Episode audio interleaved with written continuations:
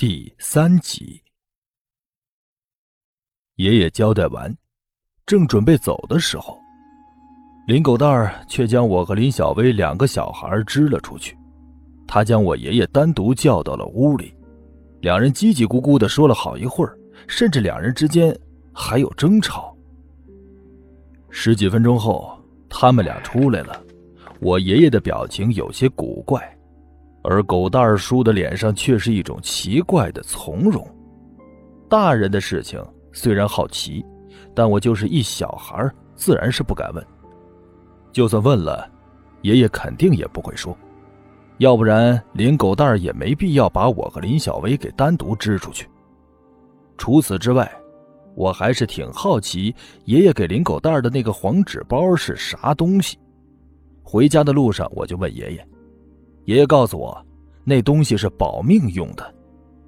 其实到后来我才知道，那东西叫黄符。当天晚上没有月亮，屋外静得可怕。想起白天的事就觉得害怕。我是缩在被窝里蒙着头才勉强入睡的。可刚入睡没多久，外面传来咚咚咚的响声，大门被敲响了。顿时，我就清醒过来，想起爷爷交代林狗蛋儿的话，外边会是啥？我吓得一身冷汗，蜷缩在被窝里，大气都不敢喘。可这时候，我就听到门外除了敲门声之外，还有一个声音在喊：“杨爷爷，樊哥哥，我爹他，他，你们快救救他呀！”那是林小薇的声音。他的声音变得哽咽起来。虽然害怕，但门外可是林小薇的声音，万一他有什么危险呢？不行，我必须得出去看看，听他的声音，狗蛋叔该不会真出事了吧？当时还是夏天，也不冷，我就蹬了条大裤衩，朝着外边跑去。刚刚走到院子里，就看到院落中央有条黑影，他站在那里。我根本就看不到他的脸，顿时就感觉后背一阵发冷。不过，那个影子我很熟悉，我立刻就认了出来，他其实就是我爷爷。爷爷，我喊了一声，也为了给自己壮胆。樊娃子，你咋起来了？爷爷并没有回头，而是盯着大门口，低声问：“小薇，小薇，她在外边。”既然外边的是林小薇，很明显就是出事儿了呀！爷爷咋站这里愣神儿啊？咋不出去救人呢？我有些着急，说完就要去开门，却被我爷爷一把拦住我。他说道：“樊娃子，你别过去，爷爷去开门。”说完，爷爷便朝大门走去，木门吱呀一声被打开，外边站着一个小女孩，披头散发。脸色惨白，一脸惊慌失措的表情。他，的确就是小薇。小薇呀，出啥事儿了？爷爷低头问。爷爷一问，林小薇哇的一声就哭了。他哽咽着说：“杨爷爷，我我爹他，他挂在俺家的房梁上了。”爷爷的脸色立刻就变了，他一把拉着我和林小薇，朝林小薇家跑去。一走到院里，我就被他家屋里的情形给吓懵了。林狗蛋儿吊死了，他啥都没穿，就挂在自己家的房梁上，脖子被一条黑色的麻绳套着，舌头伸得老长老长，眼睛爆出来。眼白上全是血管，跟爬满了红色虫子似的，很吓人。我后背上全是冷汗。林小薇站在我旁边，紧紧地抓着我的手。男孩子总有保护女孩的欲望，我也紧紧地握着她的手，希望能够给她一丝安全感。而她也贴在我身上，显然，她被她老爹林狗蛋的死状给吓得不轻。第一次与他这种距离接触，不知道为啥，我的心脏竟扑通扑通跳得厉害，脸上有点发热。爷爷快步朝那屋子里走去，走到林狗蛋尸体旁边的时候，他停下了脚步，叹了口气，摇了摇头。我知道，爷爷的意思是林狗蛋已经没救了，不过，爷爷却在一直盯着那林狗蛋在看。过了一会儿，他自言自语的说道：“不对呀，黄福呢？”爷爷似乎想到了什么，又回头看着林小薇说道：“小薇呀，能不能给杨爷爷说说，到底发生了什么事儿？”林小薇一直摇头。爷爷好生安慰了一会儿，他的精神才稍稍好转，把事情给说了一遍。是这样的。快到半夜的时候，林小薇听到外边有人在喊她的名字，就醒了过来。那声音听起来有几分熟悉，她却并不知道那是谁的声音。林小薇当时就听她老爹口中念叨着：“娃他娘，是你回来了。”他虽然小，可是也知道一些说法。别人都说他娘早就死了，而现在回来的肯定不是人。紧接着，林小薇就看到一个浑身穿着紫色寿衣的女人走进了屋子里。那女人的脸惨白惨白的，那女人离她越来越近，她看到那女人伸手摸了她的额头。而就在此时，林小薇眼前一黑，就晕了过去。等到她醒来的时候，就发现她老爹挂在房梁上，身上啥都没穿。爷爷一听这话，似乎是想到了什么。立刻朝里屋跑去，我和林小薇都害怕，跟着爷爷也去了里屋。从堂屋过的时候，都是贴着墙壁。狗蛋叔的死状实在是太吓人了。爷爷在里屋的地上找到了那个黄纸包，黄纸包被烧掉了一半。看来，爷爷所交代的事情，林狗蛋是一样都没有听。这是怎么回事？爷爷所交代的事情都是为他保命。可他为什么连那黄符也都给毁了？爷爷看着那烧成一半的黄符，眼神之中闪过很多异样的东西，而后他叹了口气，又摇了摇头。除了爷爷那种异样的眼神之外，其他的我倒是可以理解。不过，狗蛋叔的死到底是什么原因？是因为砍树遭到了报复，还是真的如林小薇所说，被故去的亲娘给带走了？爷爷特意交代我们两个人，狗蛋叔的死因绝对要保密，绝对不能向任何人说起。之后，爷爷就找来了木梯，将林狗蛋的尸体从房梁上取了下来。我就在那儿帮爷爷扶着梯子，说不怕，那是骗人的。爷爷扛着尸体从我旁边经过的那一瞬间，我正好跟那林狗蛋几乎要爆掉的眼睛打了个对眼儿，一股寒气扑面而来。我当时差点没吓尿裤子，真的，那种情况下我还能站着扶梯子，已经是极限了。第二天一早，林狗蛋家门口就挤满了人，一个个都在议论。消息不知道是怎么传出去的，反正村民们全都知道林狗蛋是半夜吊死在了房梁之上，死状极其恐怖。伐了老槐树，报应真的来了，村民们都这么认为。当然，听到这消息之后，最害怕的肯定就是另外五个砍树的人。林狗蛋死了，下一个死的肯定就是他们中的一个。村子里几个老辈人过来帮忙，在林小薇家里设了灵堂。我们这儿的规矩，人死原本是要守灵三天的，可大家都知道林狗蛋死的蹊跷，几个长辈一阵商量也拿不定主意。爷爷就对他们说。林狗蛋死的时辰有问题，必须立即下葬。坟地是爷爷给选的，棺材是其中一位长辈让出来的。反正是赶在中午十二点之前将林狗蛋给葬了，一切都十分的仓促。爷爷好像在担心着什么，而我又想起了林狗蛋和爷爷单独相处的情形，他们到底说了什么？出殡路上。林小薇一直在哭喊着，不让村民们埋了他老爹。可人死要入土为安，她一个小丫头哪能拦得住啊？我奶奶也过来了，紧紧地抱着小薇。她老人家看着林小薇的样子，也是老泪纵横。奶奶说道：“哎，小薇呀，你别怕啊，你老爹没了，以后你就是我的亲孙女啊。” 奶奶也只能够这么安慰了。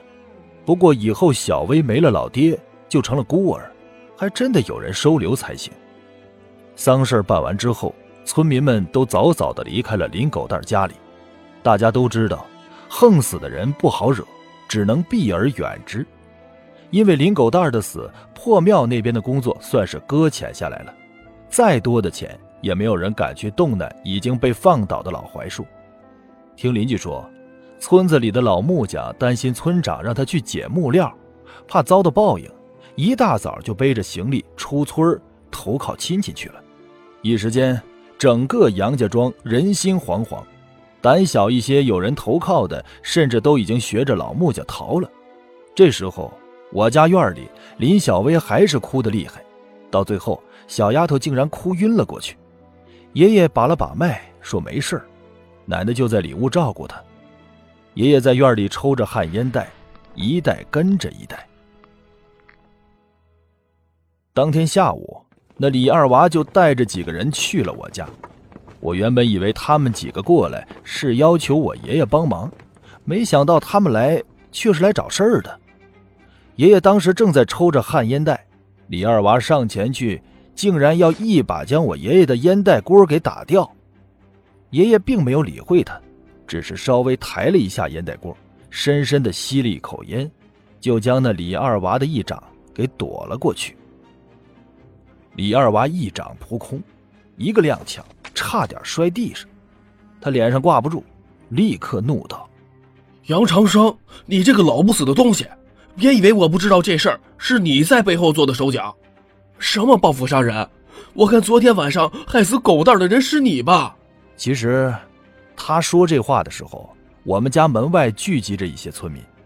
他说的声音很大，目的就是为了让村民们听见。爷爷不怒自威，看了那李二娃一眼，问道：“这话咋说？”李二娃冷笑一声，说道：“哼，行了，别装蒜了。别以为大伙不知道，昨天晚上只有你去了林狗蛋家，人不是你杀的，还会是谁啊？”我懒得跟你们这些呀。不懂事儿的后生解释，劝你们一句，早些回去交代你们的后事。今天晚上还会死人，不信咱们走着瞧。爷爷缓缓说道：“这话绝对正中李二娃这帮人的软肋。”李二娃勉强撑着自己高傲的表情，而后边那几个都已经快要跪地上求我爷爷了。杨长生。你他娘的别想唬人！老子可不是被吓大的呀！村长他不会给你机会的。那李二娃说完便甩袖子走人了，而跟在他身后的那几个人时不时的回头看看我爷爷，目的可想而知。他们不想死，希望我爷爷能够救他们。可是这几个人肯定也有什么把柄在李二娃的手里拿着，所以他们也不敢明说。李二娃走了。奶奶出来将围观的村民都给赶走，回头问爷爷：“李二娃来做什么？”很显然，奶奶是看出了什么。爷爷说道：“跟你想的一样，是李爱国呀，让他们来的。我猜那李爱国晚上肯定还会来。”爷爷简直神了，他说的一点没错。刚吃过晚饭时候，李爱国就真来了。李爱国一进屋。先是非常礼貌的问好，他很得意。每当他很得意的时候，就会变得好似十分和善有礼貌。呃，常常叔，您吃过饭了吧？有啥事儿直接说吧。爷爷不想跟他啰嗦。常常叔，我这一次过来呢，是想请您到大麦场去走一趟。你我都不希望这村民们出事儿，不是吗？李爱国说道。如果我不去呢？爷爷反问道。乡亲们可都在外边等着呢啊！您您不去，有些事情那恐怕也不好说清楚啊。昨天晚上可是有村民看到您去了狗蛋家呀！啊，除此之外，您带人匆匆忙忙埋了林狗蛋儿，这林狗蛋儿的坟墓里却埋了口空棺材，这事儿您您也得跟村民们解释清楚才行啊，不是吗？李爱国这么说。他说话的时候，我都已经看到了外边的火光。我们这边比较落后，晚上照明用手电筒太奢侈，所以大都是用松油做成的火把来照明的。外边火光冲天，这足以说明已经有很多人聚集在了我家院子外边。李爱国对村民们说了些什么，可想而知，必定是跟下午李二娃过来说的那些话八九不离十。现在的情形，爷爷不去也得去，爷爷不去，反倒表示自己默认那些事儿都是自己干的。行，我跟你走。爷爷站起来，将旱烟袋别在裤腰里。爷爷当时想些什么，我不知道，但是有一点我很确定，那就是李爱国怀疑是我爷爷杀了林狗蛋他觉得今天晚上我爷爷还会对其他几个人下手。下午跟李二娃一起过来的几个人，临走时候一脸渴求的看着我爷爷，其实并不是想求我爷爷救他们，而是想要求我爷爷放过他们。李爱国说是过来请我爷爷到卖场那边。实际上就是过来逼宫，爷爷不去都不行。到卖场那边就是由村民们看着，目的就是为了不给我爷爷动手杀人的机会。但是，这可能吗？我突然觉得李爱国和这些村民们可笑。爷爷有多担心他们，我非常清楚。砍树砸庙的时候，爷爷比任何一个在场的人都紧张。出事了，他们宁愿相信一个人的鬼话。也不愿意相信我爷爷的清白，我都替我爷爷感觉到心寒。爷爷曾经不惜自己的性命去救狗蛋叔，他又怎么可能会杀掉狗蛋叔？昨天晚上我爷爷还去狗蛋叔家，为了什么？就是为了给狗蛋叔送一张符，让他保命。就在爷爷准备跟李爱国走的时候，我老爹突然从屋子里走了出来，一向沉默寡言的他。此时却挡在我爷爷的身前，他说道：“啊，李村长啊，我爹他不能跟你过去。”说实话，老爹这突然冲出来让人意外，他这样做帮不了我爷爷。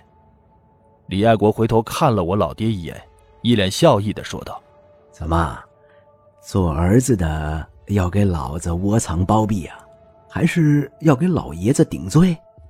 我老爹还要说话。爷爷却一把将他推开，说道：“小犊子，滚回去，跟着瞎起什么哄呢？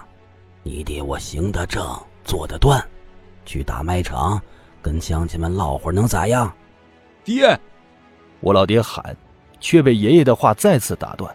行了，没啥事儿，我倒要去看看狗蛋的空棺材能有什么名堂。爷爷说完，扑了扑袖子。头也不回的朝大门口走去。我知道老爹担心的是什么。李爱国这个人心思极重，他一直都十分嫉妒爷爷在村民们心目中的地位，也的确有些时候他这个村长就形同摆设。就比如爷爷的那句“九丈之外”，就能够让村民们乖乖的听命，而李爱国只能用钱来收买人心。这次爷爷与李爱国一起去打卖场那边。恐怕本来就是李爱国设计好的事情，做了个圈套，等着我爷爷跳，而且我爷爷还非跳不可。明知山有虎，偏向虎山行，而这也是我爷爷的性格。爷爷走之后，老爹让我奶奶和我妈还有小薇都躲在屋里，他将屋门从外边锁上，这次竟然破天荒的带上了我。到打卖场的时候。我看到爷爷坐在打卖场中央的太师椅上，周围的村民个个都拿着火把，将我爷爷给围在一个圈内。李爱国就站在圈子外，我似乎能在他的脸上看到一阵阵若隐若现的狞笑。李二娃带着几个人站在另一边，他们都拿着火把，而被他们几个人围在中央的是一口棺材，棺材上沾有泥土，应该就是狗蛋树的棺材。被他们给挖了出来。除此之外，我还看到村民们拿着火把所围成的，是一种我非常熟悉的形状。我在爷爷的老旧书籍上经常看到，那叫《太极阴阳图》。李爱国口口声声说不相信什么邪祟，现在对付我爷爷，竟然也用这样的方法。不过，他一个村长，不过是个普通人，他怎么会懂这个？难道说，李爱国的背后另有高人？我环视一周，也没发现砍树时候那个油光满面的道士，更没有看到其他陌生的面孔。越是这样，越让我的内心感觉到不安。爸，他们要对爷爷做什么？我低声问道。哎呀，我也不知道啊。不过今天不是阴天，也不是月末月初的，这天上它竟然没有月亮，这不正常啊。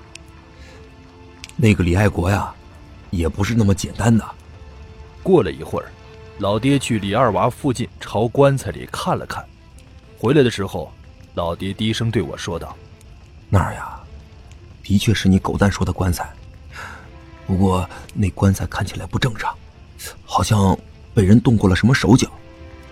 等会儿要是出现什么状况，记得用老爹教你的方法。”我点头。